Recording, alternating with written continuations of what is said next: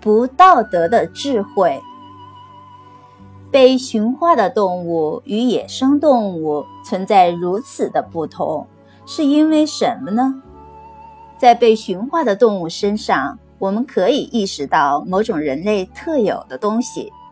这种区别于动物的人类特有的东西是什么呢？这就是智慧。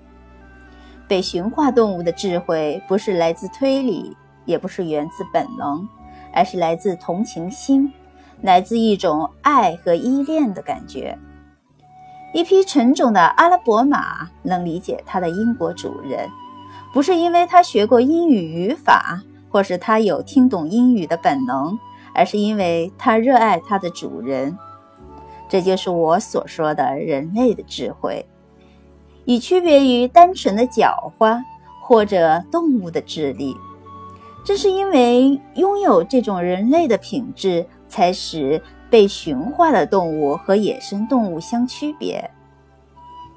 中国人的精神，这里讲到的是，没有爱和同情的智慧是不道德的，再高级也不过是动物的本能。